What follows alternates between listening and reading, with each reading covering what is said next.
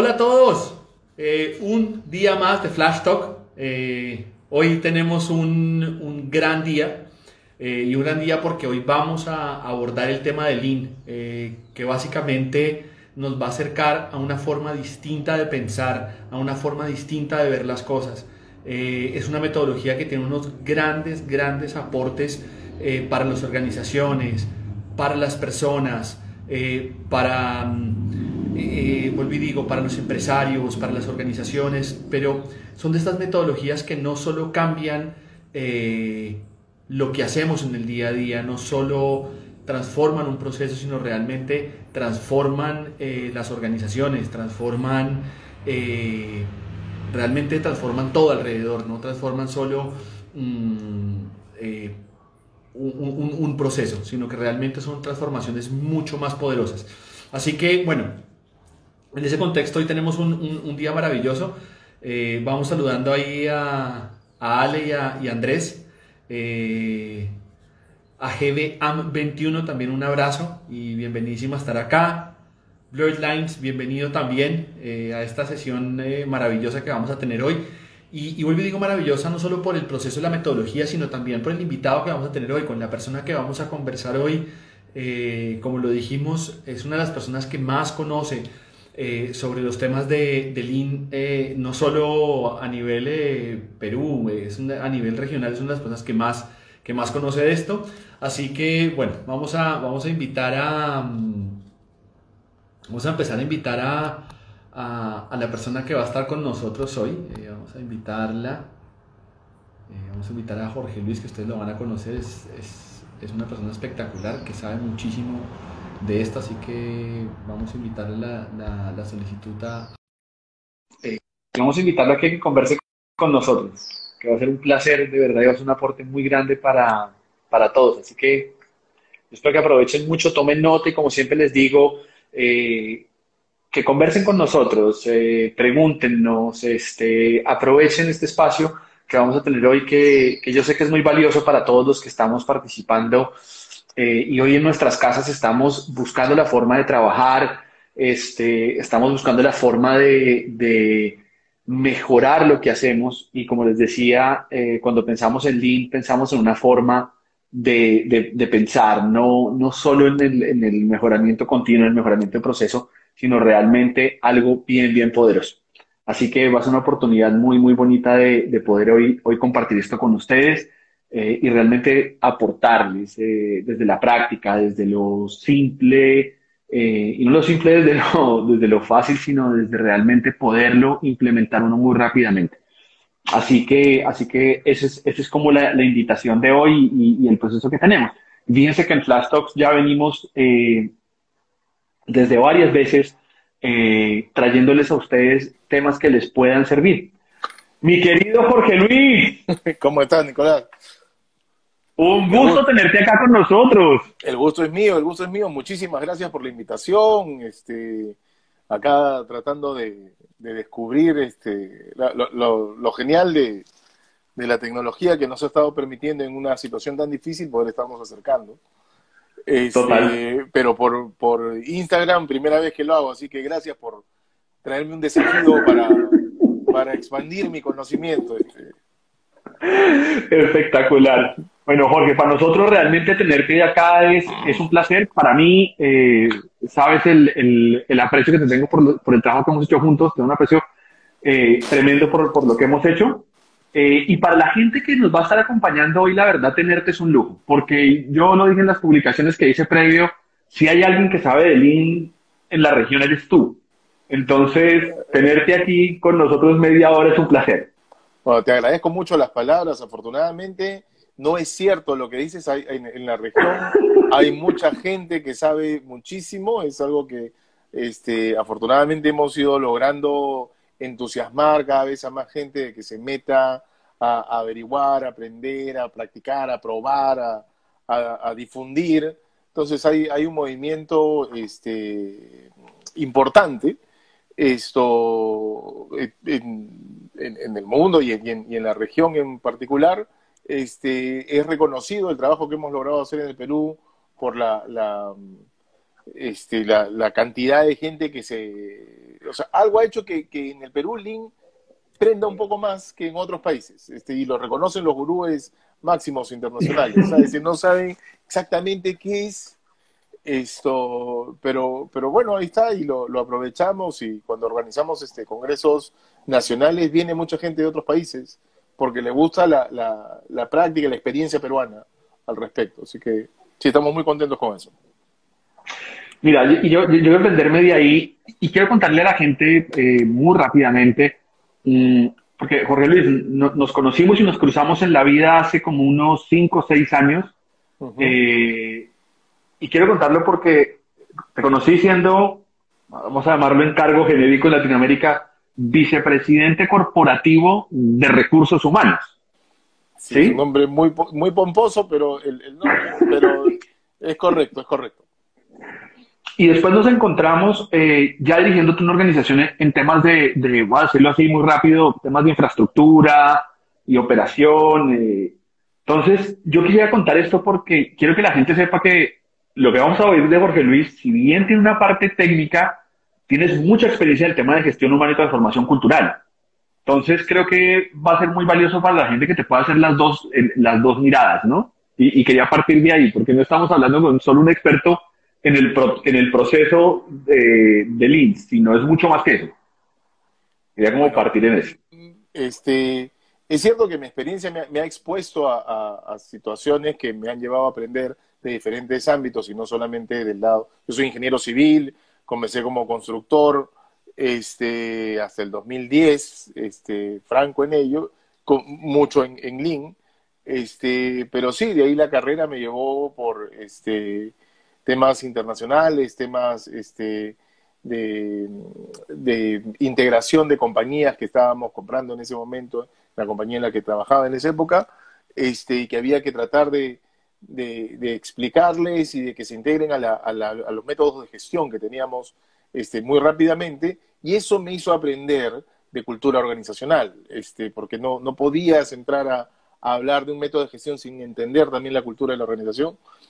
Y eso llevó a que cuando de pronto un amigo mío, que era el, que tenía esa posición, renunció porque decidió buscar otra, otra, seguir otro, otro reto en otra compañía, este, me ofrecieron el cargo a mí, cosa que no me, no, no estaba en mis planes, pero ha sido una, fue una experiencia este, riquísima y muy, valiosa, y que después cuando pasé a, a ser gerente general de una compañía, este, realmente creo que el, paso por los temas humanos son de los que más me han ayudado para, para enfrentar el, el, reto de negocio completo. Me imagino que da, una visión integral tremenda, obviamente. Todos los espacios son de, gran aprendizaje si es que uno se lo propone, pero hay algunos que pueden ser más intensivos en, otras, en algunos temas.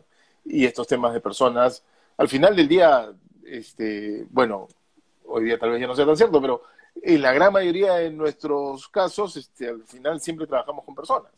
Este, y son las personas las que pueden cambiar el mundo, no, no las ideas, ni la tecnología sola, sino gente aplicando ideas y tecnología y, moviéndose.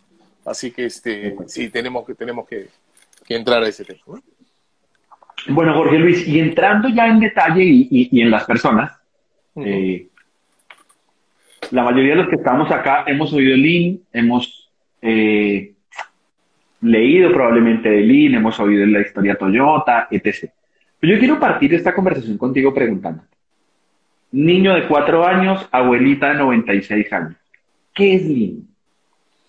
Mira, este, Lean es una, es una forma de pensar, es una filosofía, es realmente una forma de pensar muy, muy amplia, este, que te hace ver las cosas de manera distinta y como consecuencia actúas distinto.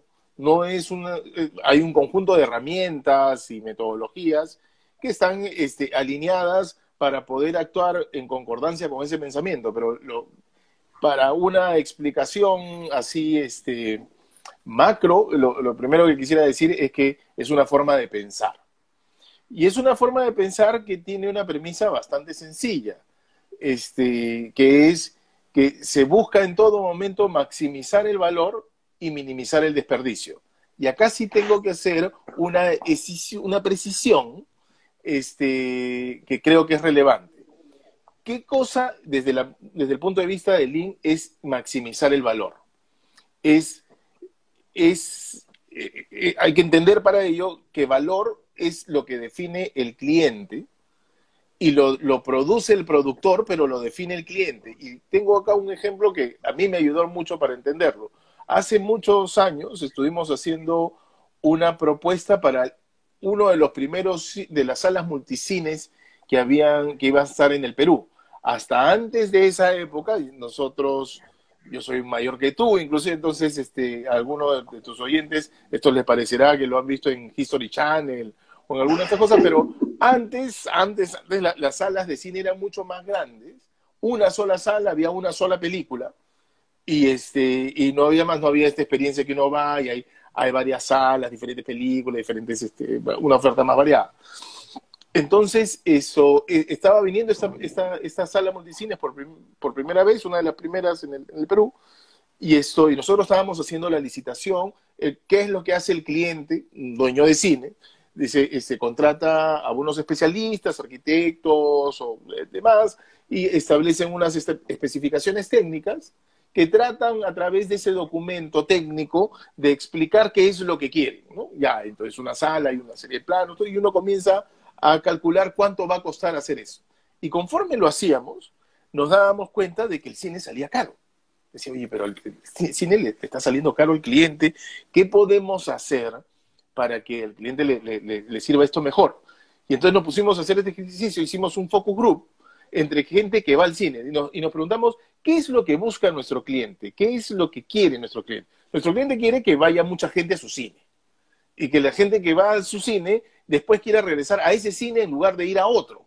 Quiere decir, no, aquí me atienden mejor. entonces dijimos, ya, ¿qué es lo que hace que la persona normal que va a un cine este, disfrute más el, ir a un cine que a otro? Y en esa época, lo, primero que salía era que el que estaba sentado adelante estuviera más abajo que el que estaba sentado este, para que no te tape, porque en, esa época, no sé si te acuerdas, los cines eran horizontales casi, este, los, chatitos tenían que ir con sus cojines para poder ver, este, y era, era, era complicado. Esto, em, lo que nosotros estábamos este, calculando, lo que decían las especificaciones técnicas, mandaba, por ejemplo, una, unas alfombras muy lujosas, unos estucos venecianos en la, pintados en las paredes, también muy bonitos, unos mármoles en los baños, este, realmente elegantísimos, pero estaban saliendo caro. Entonces, cuando decíamos el focus group, lo que saliera, la gente quería un asiento cómodo, que pudiera tener un espacio para poner el vaso con la bebida en, el, brazo del asiento, que pudieran levantar el, brazo para poder abrazarse con la, con la novia o con, con el novio. Ninguno de ellos decía, no, yo voy al cine porque las alfombras me parecen espectaculares o porque el mármol de los baños, o sea, me trae una reminiscencia, no, no, había nada de esas cosas. Esto, y entonces nosotros lo que le dijimos a nuestro cliente fue, este, ¿por qué en lugar de poner esta alfombra no pones este buen tapizón que es alto tránsito, y que, pero y que es bastante más barato? En lugar de este mármol ponemos un buen porcelanato, este, que también sea este, fácil de lavar y cosas y con esa diferencia de plata ponemos un mejor asiento. Con esa diferencia de plata pongamos, eh, inclinemos las losas para que la gente que está adelante no vaya a tapar al de atrás. ¿Por qué? Porque esa alfombra que tú quieres poner no te agrega valor. Esa alfombra no te ayuda a que tú alcances tus objetivos. Tú, tus objetivos son que venga más gente al cine. Entonces, lo primero que hay que entender de es que parte de la primera que definamos bien lo que es el valor. Muchas veces hacemos las cosas, un, contratista normal se pone a tratar de poner con eficiencia la alfombra que es innecesaria. Me, explico. Entonces ahí, ¿qué cosa es desperdicio en composición al valor? Es todo lo que está en el sistema, pero que no agrega valor. Entonces hay muchas cosas que todos nos ponemos, el cliente, el dueño de su, del cine a veces no entra este nivel de detalle para ver qué alfombra se está poniendo, qué, y, y, está dejando de, de, que en su proyecto pueda haber bastante desperdicio por incorrecta definición. Entonces, lo primero que plantea Link es, esto está para maximizar el valor. y minimizar, el desperdicio. Y para eso hay que entender bien las necesidades de, todos. ¿no? Me parece súper potente. Me he quedado como callado oyéndote porque me parece súper poderoso. Eh, yo sé que lo vas a contar ahora un poquito más adelante, pero empiezo a entender lo de la filosofía porque esto no solo es para hacer un cine. Ah, por, supuesto, por supuesto. Esto sirve para tu desarrollo personal. Así es.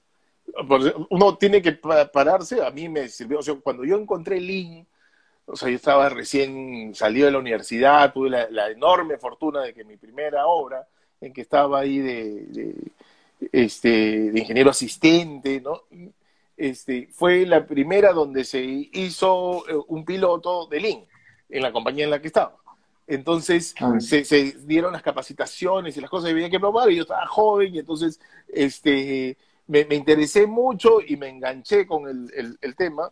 Este, a, los dos años y fracción me fui a, la Universidad de California en Berkeley a hacer mi maestría, que era la em, eh, universidad abanderada en el tema de Lean y salí de la maestría, pero, o sea, sintiendo de que realmente como es una filosofía, me, cambió el enfoque de mirar una cosa. Entonces me hacía pensar desde el inicio qué es lo que le agrega valor a mi vida, por ejemplo, o sea, qué, y que te lleva hacia definiciones de propósito y cosas por el estilo, pero qué, qué, es el valor aquí, no, no, no es qué se supone, sino es, es, es, realmente potente. Yo, yo considero por lo menos que es bastante potente.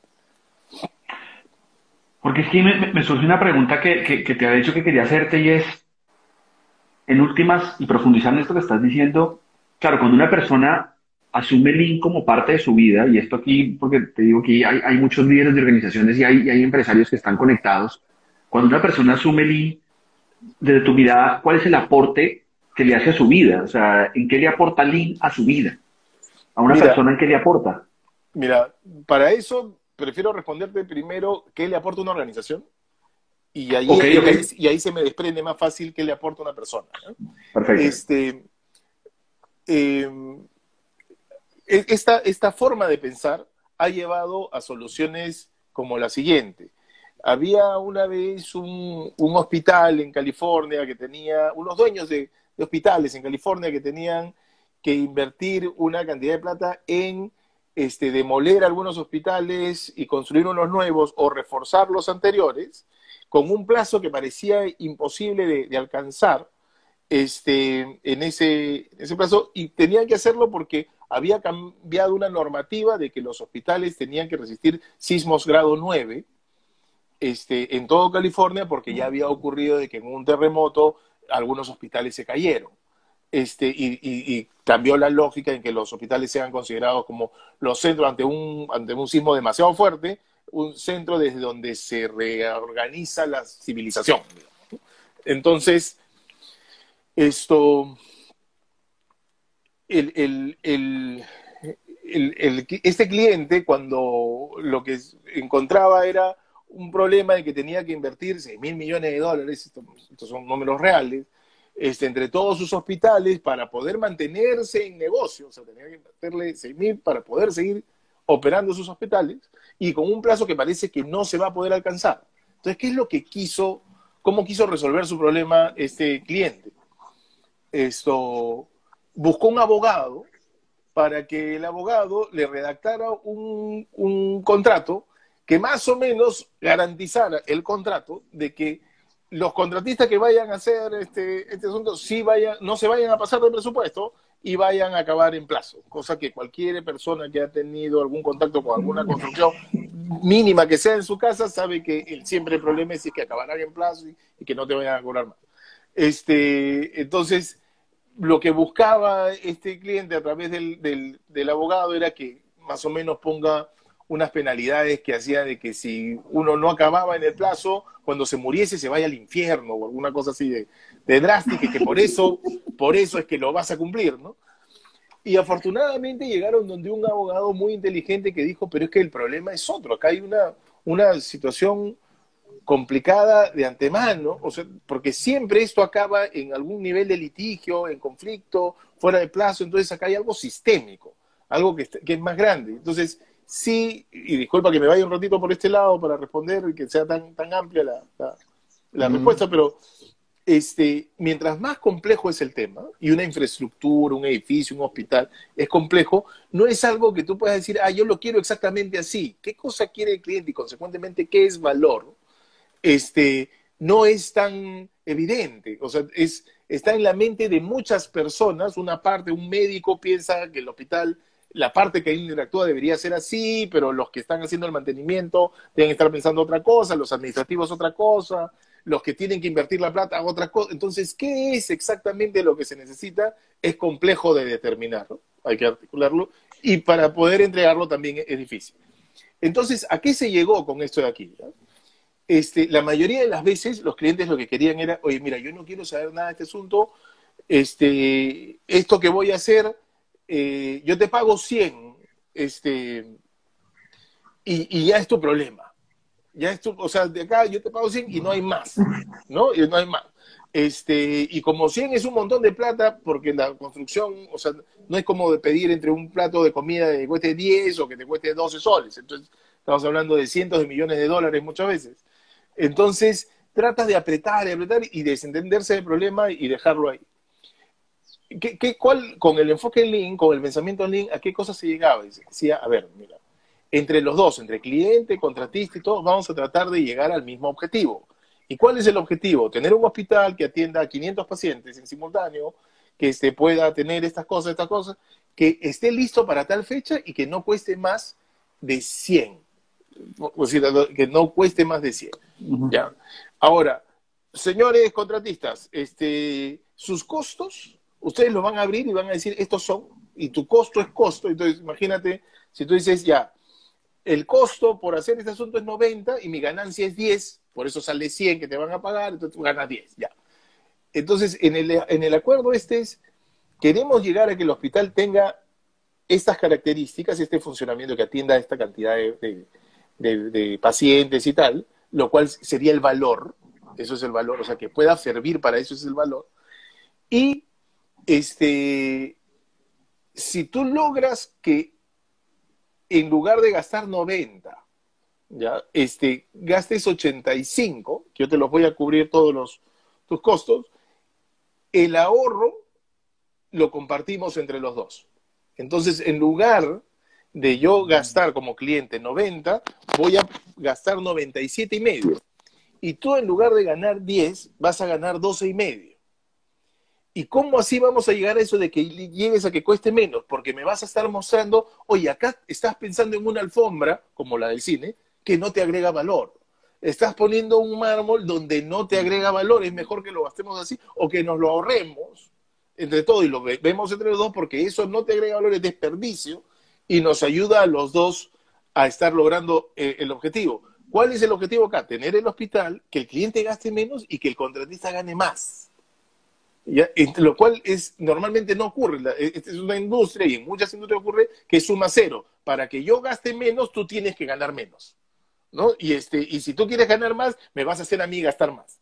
Entonces, esto de acá, ¿a qué, no, qué nos lleva? Y por fin te puedo responder la pregunta. Lean genera círculos virtuosos de manera clara, evidente, contundente. Hace que las compañías puedan ser realmente sostenibles, porque yo estoy creciendo si le estoy agregando más valor a mi cliente. Y mi cliente está pudiendo lograr sus objetivos y encima gastando menos, entonces puede invertir más y así sucesivamente. Y entonces, si eso es lo que le brinda a las organizaciones, a las personas, y esto yo lo he constatado, yo he conocido gente que ha participado en proyectos así y que me dicen, no quiero regresar a construir como se construía antes de, de este esquema. ¿Por qué? Porque de pronto todas sus discusiones eran discusiones para agregar valor. Eran, eran retos intelectuales para solucionar problemas en lugar de, solucionar conflictos, en que cómo le gano esto porque el otro me está queriendo perjudicar por aquí o por allá, sino era una cuestión absolutamente constructiva. Entonces, ¿qué le agrega a la persona? Le agrega una mirada que, que lo lleva a buscar soluciones ganar-ganar en todo momento, en círculos virtuosos, y le llena de satisfacción profesional, humana, de estar haciendo algo, algo que es, saludable, es bueno para todos estar haciendo eso. No sé si te respondí, pero fue... No, no, yo estoy... No, yo honestamente estoy en silencio porque la verdad estoy como súper eh, eh, embebido en la historia que estás contando. Mira que aquí eh, tenemos comentarios de la gente donde dice que que esto suena muy bien, este, que es importantísimo estar abiertos como a pensar diferente por, por, por lo que estás planteando, porque creo que eh, cuando tú hablas de esto de, de, de, empezar a pensar ganar, ganar, de alguna manera derrumba muchos mitos y muchos, muchas creencias de cómo creemos que debe ser el comercio, cómo deben ser las negociaciones y cómo debe ser nuestra vida, ¿no? Es como que crecimos en un planeta donde lo que nos dicen es, pues hermano, si usted quiere ganar, alguien tiene que perder. Y tú lo que nos estás viendo es, no, no, no, no, no, no. Tú lo que nos estás viendo es todo lo contrario. Así es. Si queremos ahora, seguir ganando, es que todos ganamos un poco más. Ahora, el mundo es el mundo, lamentablemente, y entonces este, coexisten estos dos pensamientos, siendo lamentablemente el pensamiento de la competencia este, el, el, más, el, que, el más abundante. Este, pero uno puede crear su mundo. O sea, uno puede rodearse y tratar de trabajar o tener este enfoque y estar este, rodeado de personas o, propiciar una forma de trabajo de este tipo con sus clientes, sus cosas y estar tratando de crear ese, ese mundo de uno, por lo menos, y este, sabiendo de que fuera del mundo ah, no son así, no son así, ya bueno, pero tú en tu mundo, si todos hiciéramos, o sea, yo creo que eh, creer en un mundo mejor es difícil, pero crear en millones de micromundos mejores es más fácil. Si cada uno se propone hacer su micromundo mejor, va, la cosa va cambiando. La cosa es animarse y, ser un, influenciador hacia los demás, este, a, tratar de impulsar una mirada de, esta, de este tipo, ¿no? Sí, es que yo creo que planteas dos cosas y, yo, yo, aquí nunca hablo de la pandemia ni nada, pero uno de, lo decíamos en diciembre en una sesión que hacíamos, uno de los aprendizajes que hemos tenido en, la pandemia es que pues si yo me cuido a mí mismo en última, si yo gano y estoy cuidándome, pues cuido a los demás. Eh, es un aprendizaje que nos ha traído esta pandemia de cuidarnos para poder cuidar un poquito a la gente. Y creo que eso que tú traes es, es, es, ya, no es por la pandemia, es una filosofía de, de, años que ustedes vienen pensando así, la gente que está metida en Linde, pues hombre, si yo voy a decirlo desde la otra mirada de, del cliente que contrata un proveedor, y es, si yo cuido a mi proveedor y mi proveedor obtiene más ganancias, a la vez que yo también estoy ganando, pues es que eh, mi proveedor crece, yo crezco, cuido a mi proveedor, creo una relación de lealtad, en fin, veo un montón de beneficios alrededor de esto muy poderosos, Jorge Luis. No, no solo de la transacción económica. No, no, por supuesto. Yo, yo firmemente creo que es, es, es muy potente, que es una filosofía, que es una, una que, puede cambiar y que ha cambiado muchas cosas este, para bien. Em, eh, a la misma, el, paradigma principal que hay que enfrentar ahí es que esto eh, hay formas este, reales, sostenibles, de que los dos ganemos. Y eso es lo que más, más está ausente. La mayoría de la gente cree que eso no se va a poder, que, que hay, pero, o sea, eso sí se puede, se necesita encontrar las personas correctas para ello, o sea, la gente que quiera probar, que, que, esté dispuesta a dar un voto de confianza, porque se va construyendo, o sea, se va, se va haciendo, hay que, irse animando, hay que ir probando, este, pero, pero sí se puede. Este, lo, y lo otro es, eh, me va a salir un segundito del tema, pero por lo, lo, que comentaste sobre lo de la pandemia, este, no me acuerdo del autor, pero este, el, el hay un, un, libro en el cual tienen una frase que, en que, o sea, es realmente así, que dice, eh, la colaboración es realmente el egoísmo bien entendido. Cuando uno entiende, o sea, si no lo quieres hacer por los demás, si no quieres colaborar por el bien de los demás, y por último eres así de cerrado y que te niegas a tener el enorme placer y satisfacción que se siente cuando uno ayuda a los demás, porque realmente es así, es satisfactorio este, si quieres ser egoísta, igual, fíjate, el, tú solo no puedes, necesitas de los demás, necesitamos de los demás, de todas maneras necesitamos de los demás. Esta pandemia nos lo muestra, ¿no? No importa si por último, si tú te cuidas y los otros no se cuidan. ¿no? Y si los otros se cuidan y tú no te cuidas, tú vas a afectar a los demás. Entonces, somos un sistema, estamos metidos todos acá. Entonces, la colaboración es la forma en que a mí me va mejor. O sea, si, todos nos ayudáramos a todos, ya suponte tú te dedicaras solamente a estar ayudando a todos, pero sabiendo que todos los demás ayudan a todos. Entonces tú ayudarías, no sé, pues todos los que puedes. a 10 personas, pero recibirías la, la ayuda de 100 porque todos los que tú conoces están ayudando a los demás, entonces tú recibirías toda esta fuerza. Entonces, es, es, un, es un esquema, otra vez, no se puede generalizar, pero sí puedes crear tu micromundo este, en donde los que están a tu alrededor estén en esa onda y hay que tratar de influenciar hacia ese lado. No, me parece, espectacular. De hecho, ahí, ahí, ahí, vamos saludando, saludando a gente que se está uniendo con nosotros, a Marco Vargas, a mi esposa que siempre está aquí, que le mando un beso. De hecho, mi esposa está diciendo, le encantó tu frase, la de la, colaboración es el egoísmo bien entendido. Y de verdad que está, que está maravillosa, maravillosa la frase que traes.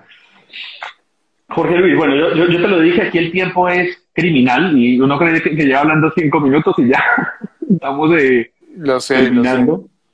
Yo, yo, quiero hacerte dos preguntas para ir cerrando y, una tiene que ver con algo que está mencionando eh, él bien en este momento y es cuando una persona, y, yo lo pido como en muy concreto para todos los que están oyéndonos acá, si yo quisiera liderar Lean, no solo en una organización, sino en mi vida, en, mi emprendimiento, en, mi equipo, en, mi casa, en siendo el vicepresidente de la organización más grande, ¿qué es eso que, te, que, tú ves que tiene la gente que lidera Lean como, como, como actitud? Ojo, que no te contó como competencia y tú y yo hemos hablado que yo no soy muy amigo de las competencias, como actitud.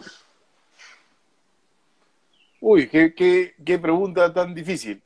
Esto, a ver, este, mira, yo conozco mucha gente, este, súper metida en Odelín, este, apasionada con el tema, y realmente son personas muy diferentes. O sea, conozco desde, desde nerds marcianos así, este, científicos locos, este, metidos en, el tema, y hasta gente súper práctica, súper este, de, negocio y que, que, igual ha entendido el tema. Este, sin duda van a haber actitudes que están relacionadas con la filosofía, que la primera va a ser de apertura. O sea, este, porque esto Em, eh, confronta una serie de paradigmas este, eh, muy arraigados en la, en la sociedad. Entonces, uno tiene que tener una actitud de apertura.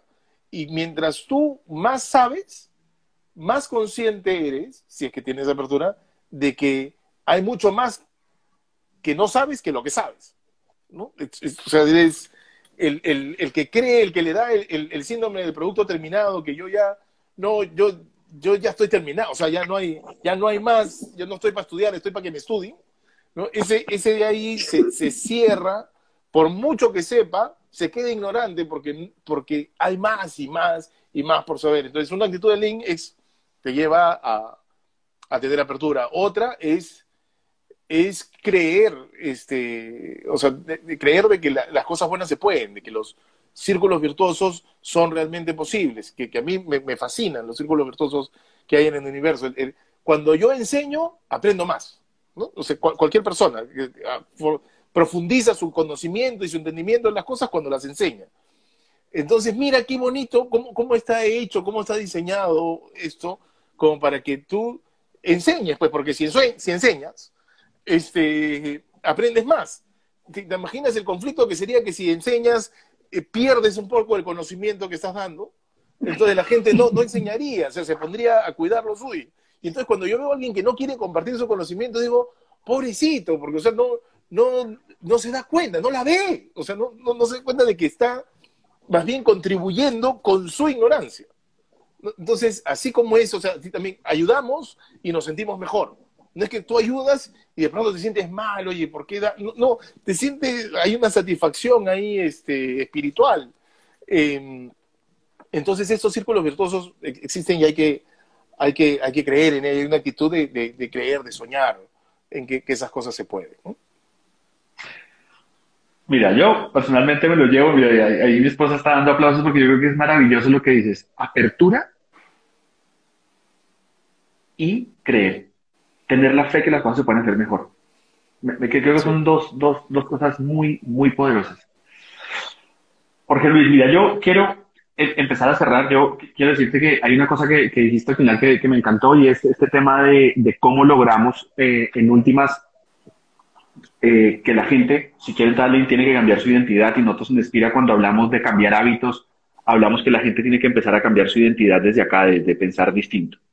Eh, y bueno, yo esto te lo he contado a ti, hemos trabajado juntos, nosotros tenemos un modelo en Espira donde hablamos que todo lo que hacemos tiene que impactar en el negocio para generar un, o sea, todo lo que creamos tiene que haber un impacto en el negocio a través del desempeño de la gente, a través de lo que la gente hace, y ese desempeño lo logramos a través de insertar conocimiento. Ese modelo tú lo has oído varias veces en, tu oficina.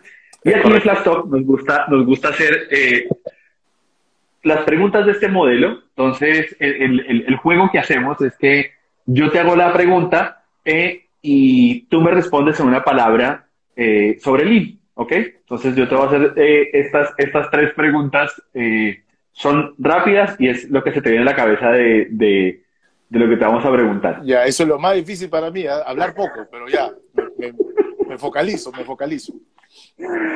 Sí, además porque, porque el juego que hacemos es que es una palabra, ¿listo? Ok, ok. Eso es. Listo. Entonces, Jorge Luis, ¿en qué impacta Lean? ¿En, dónde impacta Lean? En todo. Perfecto. ¿Qué tiene que hacer la gente para lograr pensar Lean?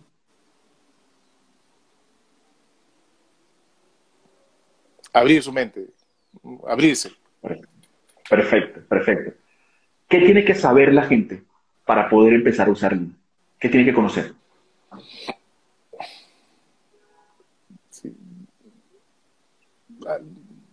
La, teoría que está detrás, la ciencia que está detrás. O sea, sí, sí, hay, que, sí hay que meterse eso. Espectacular. Me encanta porque dices, hay que tener la técnica, abrir la mente y esto le va a impactar en cualquier lugar. Sí, en todo, realmente en todo. Jorge Luis, yo eh, te agradezco inmensamente tu tiempo. Sé que eres una persona súper ocupada y que anda con mil cosas y sacaste tiempo para estar aquí con nosotros. Yo te agradezco muchísimo. Eh, invito a la gente a que siga a Jorge Luis. Él está en, LinkedIn eh, por si quieren seguirlo.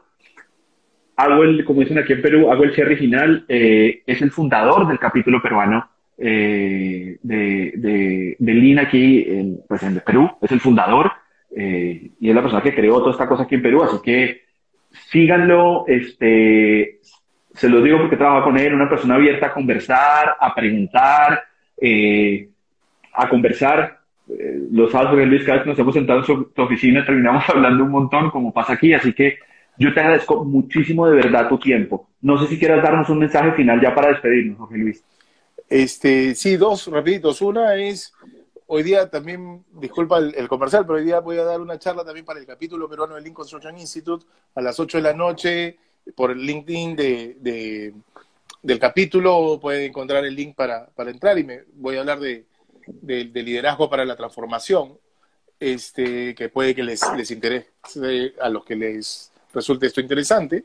Este, y lo otro es eh, dejarles el, mensaje o el pedido, digamos, de que, de que sueñen grande y se pongan a, a trabajar pasitos chiquitos, aunque sea, este, pero hacia ese sueño. O sea, no. Las cosas ocurren, las cosas maravillosas ocurren cuando hay un, gran sueño detrás.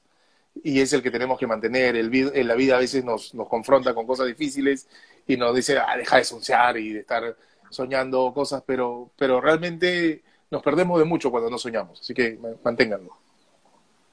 Me encanta, Jorge Luis, porque una conferencia de un protocolo de mejora continua termina con soñemos en grande. Y eso me parece maravilloso. Así que, Jorge Luis, muchísimas gracias. Como siempre, le agradezco al equipo de mercadeo nuestro que, sabes, Jorge Luis, porque estuvieron en contacto contigo. Es un trabajo tremendo y les mando un abrazo, son unos capos. Eh, y bueno, como siempre, le agradezco a mi esposa que está siempre acompañándonos en todo esto y acompañándome a mí personalmente. Les mando un abrazo a todos, ya saben, nos vemos el próximo miércoles. Sigan a Jorge Luis, acompáñenlo esta noche los que, los que quieran saber más sobre él y Jorge Luis, otra vez un abrazo muy grande para ti y muchísimas gracias por tu tiempo. Muchas gracias a ti, Nicolás. Este, muchas gracias a, tu público, a, tu equipo, que realmente este, muy amable y muy, potente, y a tu esposa, un, abrazo. Ya habrá oportunidad de, de también. Este, muchas gracias a todos. Bueno, chao a todos. Cuídense mucho. Un abrazo. Síganse cuidando, por favor.